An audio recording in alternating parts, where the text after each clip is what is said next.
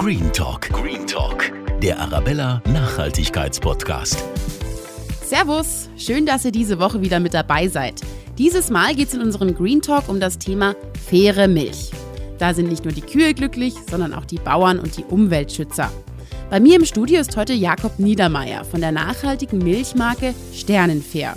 Er ist selber Milchbauer im Landkreis Rosenheim und sagt, ein großes Problem ist der Preisdruck durch Importprodukte. Also wenn jetzt zum Beispiel irischer Butter sehr günstig angeboten wird, dann haben wir nichts entgegenzusetzen. Wir haben die Alternative zuzusperren, die Kühe abzuschaffen oder auf den Preis der Importware einzusteigen, der im Handel dann auch präsent ist. Wie Sternenfair es schafft, den Bauern trotzdem einen Milchpreis zu zahlen, der sogar über dem Durchschnitt liegt und warum Milch in Glasflaschen eben nicht nachhaltiger ist als Milch im Tetrapack, das hört ihr jetzt. Green Talk. Hallo Jakob, schön, dass du heute bei uns bist in den Radio Arabella Studios. Hallo Chantal, freut mich, dass ich hier sein kann. Wie viel Liter Milch trinkst du pro Jahr? Pro Jahr ungefähr 300 Liter. Aber mein Milchkonsum geht weniger über die frische Milch, sondern in erster Linie über Butter, Käse und Joghurt. Das sind die Produkte, die ich gerne verzehre. 300 Liter, Wahnsinn. Wie schaut es aus zum restlichen Deutschland? Ist das eher mehr, weniger? Also mein Milchkonsum insgesamt, wenn man das umrechnet, was man Milch braucht für Käse und für Joghurt und so weiter, liegt mindestens beim Doppelten als beim Durchschnittsverbraucher. Okay. Kühe stoßen ja eine Menge Methan aus, Treibhausgase. Mhm. In Deutschland sind es, glaube ich, 2 Prozent. Wie mhm. nachhaltig ist es überhaupt noch, Milch, Butter, Joghurt und Co. zu konsumieren? Meiner Meinung nach äh, ist, es, ist eine Kuh unverzichtbar. Ich sage jetzt einmal die Kuh der Wiederkäuer, um das allgemein zu nennen. Wir haben in der nutzbaren Fläche weltweit über 90 Prozent Grünlandanteil oder Steppen. Also Futter, das da wächst, das für den Verbraucher keine Nahrungskonkurrenz ist, wie Getreide zum Beispiel. Und diese, dieses Gras, das da wächst oder auf Steppen wächst, kann nur über einen Wiederkäuer in hochwertiges Eiweiß umgesetzt werden, sprich Milch, Milchprodukte oder auch das Rindfleisch dieser Kühe dann. Und wenn man die Welt ernähren will künftig, kann man auf die Kuh nicht verzichten. Und wir haben ja schon bereits einen riesen Beitrag geleistet in Deutschland, was den Methanausstoß bei den Kühen betrifft. So haben wir im Jahr 1951 äh, noch 5,8 Millionen Kühe gehabt und haben dann 91 5,63 fast noch genauso viele Kühe gehabt. Aber aktuell 2002 haben wir 4,2 Millionen nur mehr. Und eine Kuh, ob die viel oder wenig Milch gibt, stößt immer genauso viel Methan aus, weil die nimmt eine bestimmte Menge Frischmasse auf, die verdaut sie und dann geht das andere Teil halt hinten raus. Also da ist auch die Leistungssteigerung der Kühe nicht unbedingt negativ zu sehen, sondern genau das Gegenteil. Durch das, dass die Leistung der Kühe etwas gestiegen ist, braucht man nicht mehr so viel Kühe halten. Und die Welternährung kann man nur mit Kühen sicherstellen. Man muss einen gewissen Kompromiss eingehen, dass da einfach auch Schadstoffe erzeugt werden. Und die Einsparungen müssen wir, was unseren Luxus betrifft, in erster Linie, da müssen wir ansetzen. Denn da kann man erstens das meiste einsparen, was CO2-Ausstoß oder klimaschädliche Gase betrifft. Und letztendlich verursacht man dann keine Probleme in der Ernährung. Mhm. Du bist ja der Geschäftsführer von Sternenfair. Der Name klingt ja schon total schön, Sternenfair. Was ist denn Sternenfair überhaupt?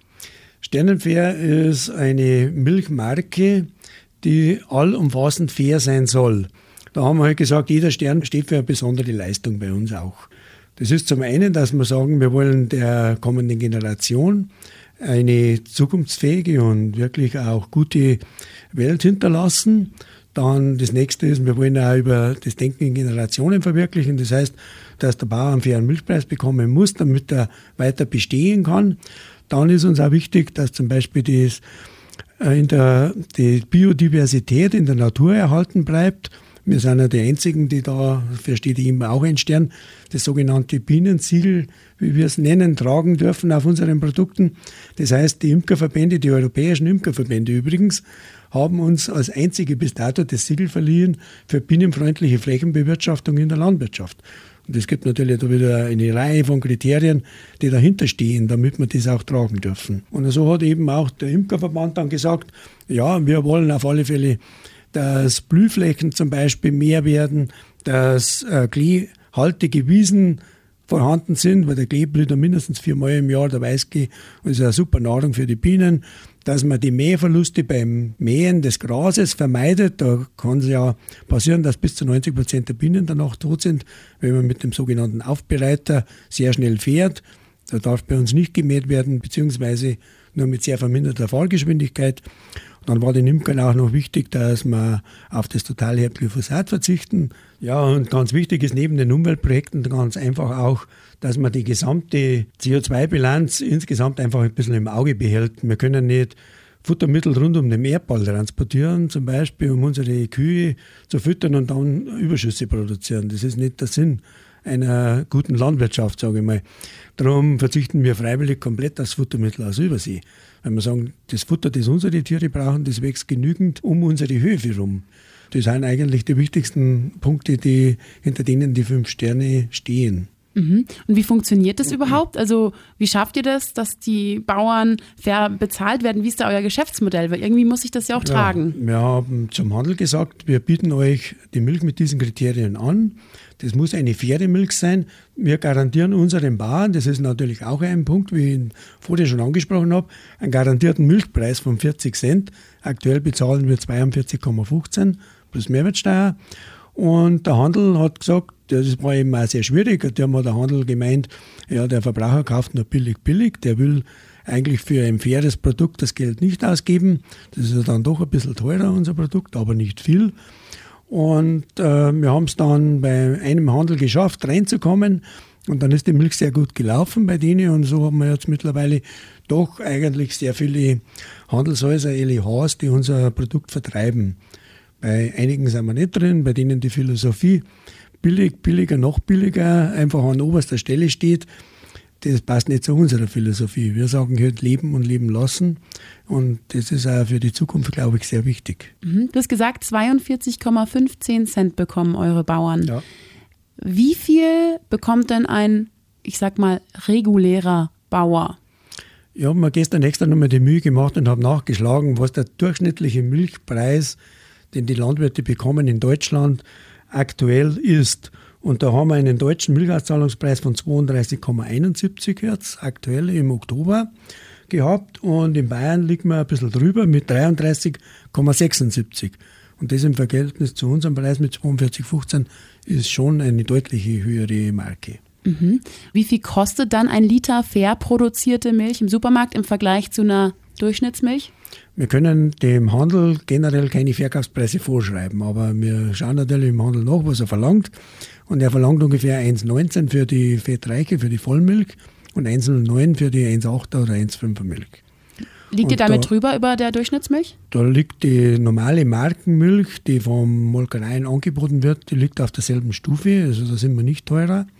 Und was den Preiseinstieg des Handels betrifft oder die Handelsmarken, es gibt ja, wird ja sehr viel Milch mittlerweile über Marken des LIHs vertrieben, die liegen etwas darunter. Aber auf die Kalkulation des Handels haben wir leider keinen Einfluss. Das ist ein kleines Problem. Aber wie schafft ihr das dann, wenn, ich sag mal, der Preis fast identisch ist von fairer Milch, also nachhaltiger Milch, ja. zu dieser ja, herkömmlichen Milch, sage ich jetzt mal? Wie schafft ihr das dann, dass die Bauern trotzdem mehr Geld bekommen? Und zwar erheblich mehr Geld. Der wichtigste Teil ist eigentlich, dass wir keine eigenen Produktionsanlagen betreiben sondern wir lassen im Werklohnverfahren unsere Produkte herstellen. Das heißt, wenn Molkereien Anlagen haben, zum Beispiel zur Joghurtherstellung, die nicht ausgelastet sind, dann äh, fragen wir halt, ob sie für uns bereit wären, mit unserer Milch unseren Joghurt herzustellen. Und das ist genau dann, die werden zertifiziert, dass die Warenströme genau getrennt sind und das funktioniert sehr gut.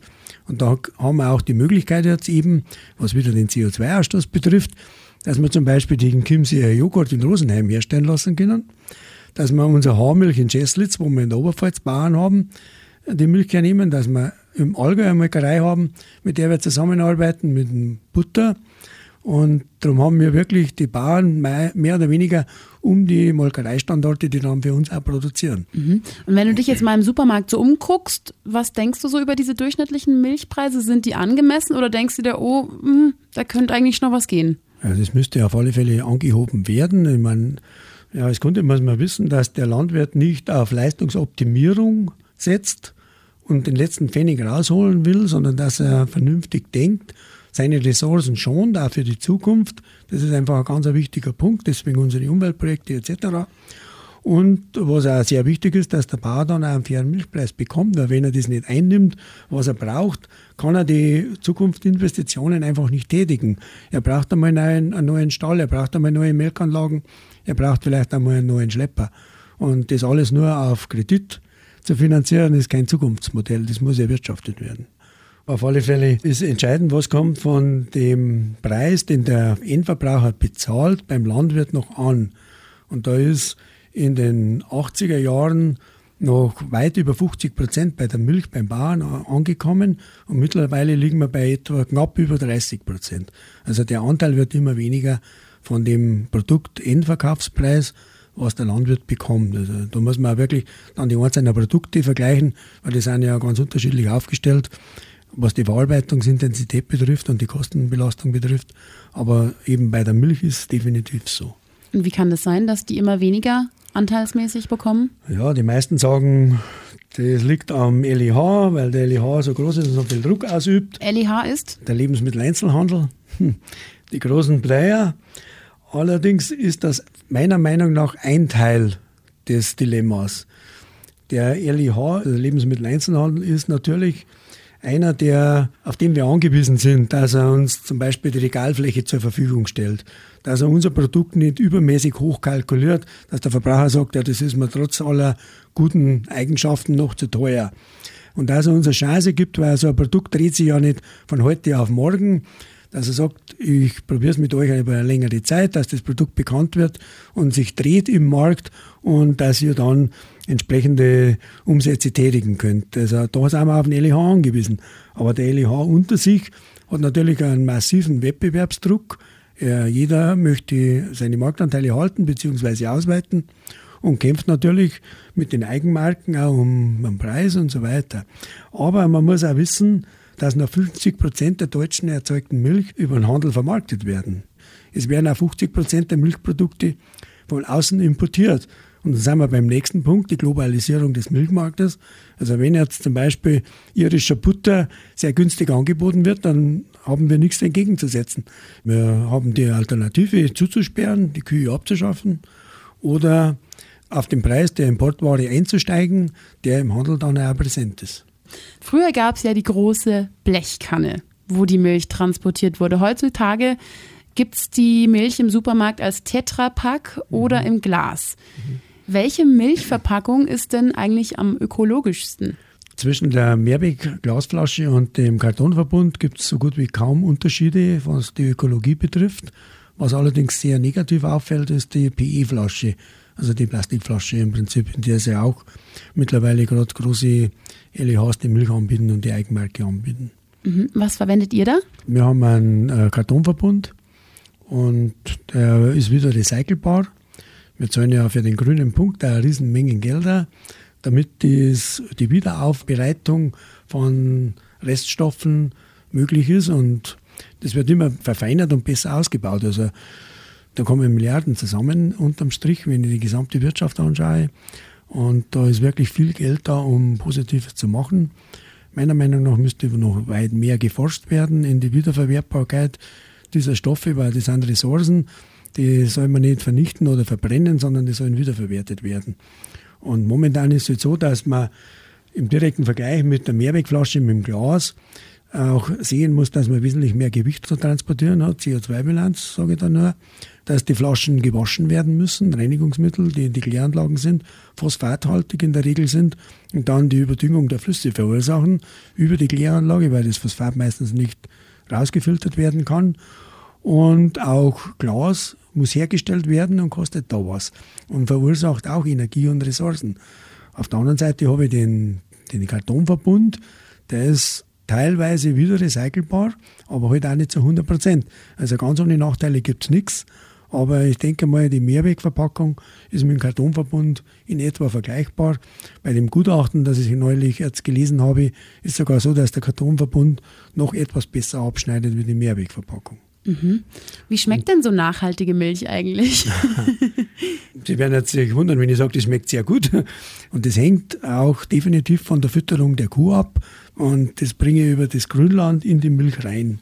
Eines ist auf alle Fälle Fakt, dass man, wenn man mit den Tieren gut umgeht, wenn man die wirklich auch streichelt, wenn man mit ihnen einen vernünftigen Umgang einfach pflegt, dass man die Kühe nicht äh, schlägt oder sonstiges, sondern wirklich gut umgeht mit ihnen, das tut den Kühen gut und die geben auch, die belohnen sich auch dann beim Bauern mit einer besseren Leistung. Das ist definitiv so. Mhm. Und jetzt gibt es ja Haarmilch, also haltbare Milch, es gibt Vollmilch und es gibt fettarme Milch. Welche Unterschiede gibt es da? Also was ist vielleicht für einen bewussten Käufer die beste Option? Wir haben jetzt, und das ist ja wirklich eine, eigentlich keine gute Geschichte, dass man so viel Lebensmittel wegwirft. Also da sind wir strikt dagegen. Gerade als Landwirt ja wollen wir nicht, dass die Produkte weggeworfen werden. Aber wir haben jetzt auch Möglichkeiten über die Verpackung, dass man die Milch oder die Produkte länger haltbar macht, damit sie auch über einen längeren Zeitraum zu verwerten sind beim Endverbraucher.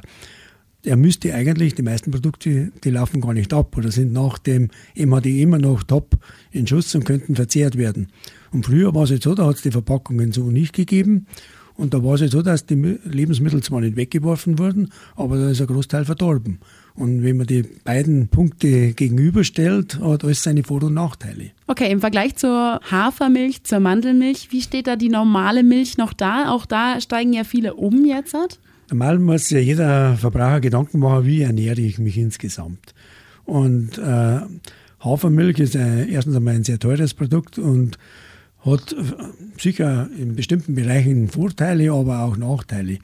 Und wenn ich die ganze wissenschaftliche Sache anschaue, wie gesunde Ernährung funktioniert oder was normale Kuhmilch mitbringt, dann gibt es kaum ein besseres Lebensmittel wie die Milch. Die Milch ist allumfassend in der Nährwertkonstellation. Das passt die Energiebilanz, das passt die Eiweißgeschichte. Gerade in der Eiweißgeschichte, da gehen wir ja sowieso auch über die Züchtung momentan in eine neue Richtung, was zum Beispiel die Eiweißzusammensetzung der Milch betrifft. Wir züchten die Kühe wieder in Richtung Urmilch in Richtung A2 nennt sich dieser Baustein. Und da setzen unsere Bauern schon sehr stark jetzt die Bullen ein, die diese Genetik vererben. Und das ist dann ein weiterer Punkt, wo wir sagen können, die Milch wird tatsächlich von fast jedem vertragen. Jetzt äh, haben wir ja angeblich 25 Prozent oder über 20 Prozent der Verbraucher, die sagen, wir vertragen die Milch nicht und meinen, sie sind laktoseintolerant. In Wirklichkeit gibt es ja Untersuchungen, dass definitiv nur 4 bis 5 Prozent der Verbraucher tatsächlich Laktose nicht vertragen. Und was ist dann mit dem Rest? Also mhm. die vertragen die Milch aus irgendeinem anderen Grund nicht. Und da setzen wir momentan auch an und wollen wieder in Richtung Urmilch zurückkommen. Okay, dann kommen wir zu unserer Abschlussfrage. Mhm. Wenn du eine Sache in dieser Welt verändern könntest, egal was, was wäre das? Ich hätte grundsätzlich schon einen Wunsch, einfach müsste ich einmal eine gewisse Zeit die Verordnungen und Gesetze Deutschland oder europaweit alleine, ohne dass mir jemand da reinredet, verändern können. Ich wäre dann gerne bereit, nach einer bestimmten Zeit das sofort wieder in die Demokratie abzugeben. Ich bin ja von Grund auf ein Demokrat, aber da könnte man einigen Blödsinn, der einfach politisch unausgegoren verbreitet wird bzw. gemacht wird, könnte man richtigstellen. Ich habe da ein paar Beispiele, wenn Sie es gerne hören möchten noch. Das sind Kleinigkeiten, die man einfach dann richtig machen könnte. Das ist zum einen, haben wir in der Landwirtschaft jetzt eine Anlagenverordnung, die sagt uns, die schreibt uns vor, dass wir beim Bau einer Güllegrube oder eines Güllekanals, müssen wir, die müssen wir mit Folie einschweißen und äh, da müssen wir praktisch Sondermüll eingraben, Kontrollschächte machen und so weiter, damit der dicht, dass man das nachweisen kann, dass der dicht ist. Ich kenne bis dato keine einzige Güllegrube, die undicht gewesen wäre. Auch alte nicht, die noch gemauert wurden vor 50 oder 100 Jahren. Die sind alle dicht. Aber wir haben also tausende und abertausende Kilometer ähm, Kanäle, da wo man weiß, dass 70 Prozent undicht sind. Da wird nichts gemacht. Die Bauern bekommen als Auflage, sie müssen das mit Sondermüll, mit Folie einschweißen, was ein totaler Schwachsinn ist. Ich habe kein Problem, wenn es da zum Beispiel sagen, wir brauchen eine Kissschicht, eine Kontrollleitung rundum und einen Kontrollschacht, dass man feststellen kann, wenn das wirklich irgendwo undicht wäre, wird sofort gesperrt, darf nichts mehr drin laufen. Aber das sind so Sachen, das kostet uns das Doppelte an Geld. Macht kein anderer Staat. Die Österreicher setzen diese EU-Verordnung auch um. Die machen die Bodenplatte der Güllegrube um 5 cm dicker. Das sind jetzt äh, einzelne Sachen, aber man muss wirklich ins Detail gehen. Es gibt kein Schwarz-Weiß in keinem Bereich. Man muss wirklich die richtige Lösung für jeden Bereich suchen und der ist aufwendig, der erfordert viel Sachverstand und Diskussionen und da muss man das Beste daraus machen. Aber sowas zeigt zum Beispiel Anlagenverordnung total überzogen, totaler Schwachsinn. Und andere Bereiche werden überhaupt nicht beachtet. Bei den letzten Bauerndemonstrationen ist er hauptsächlich auch gegen die Düngeverordnung gestritten worden.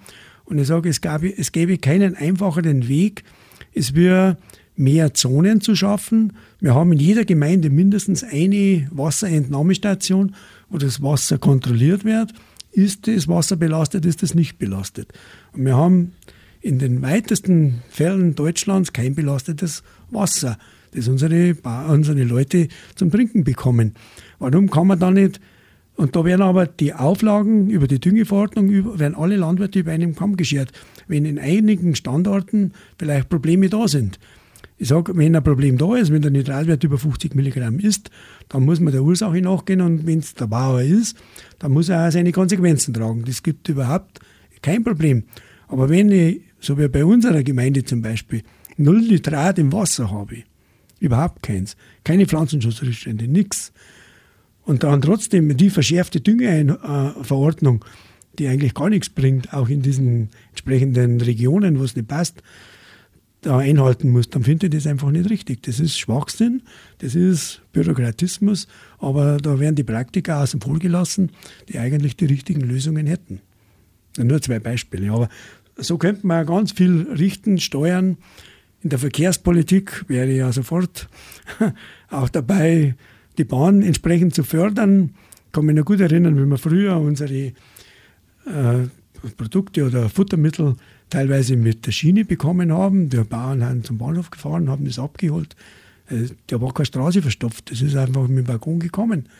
Und mittlerweile ist alles auch im LKW bis zu den Lebensmitteln hin. Es gibt kaum mehr Lager oder man könnte da so viel umstellen, aber das müsste halt nicht in jahrelangen Diskussionen passieren, sondern da müsste mir einer sagen, jetzt wäre es so gemacht.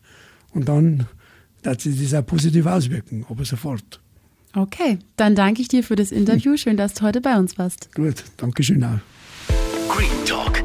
Das war's schon wieder für diese Woche. Und ich bin ja der Ansicht, dass die Milch von glücklichen Kühen auf jeden Fall besser schmeckt. Was sagt ihr?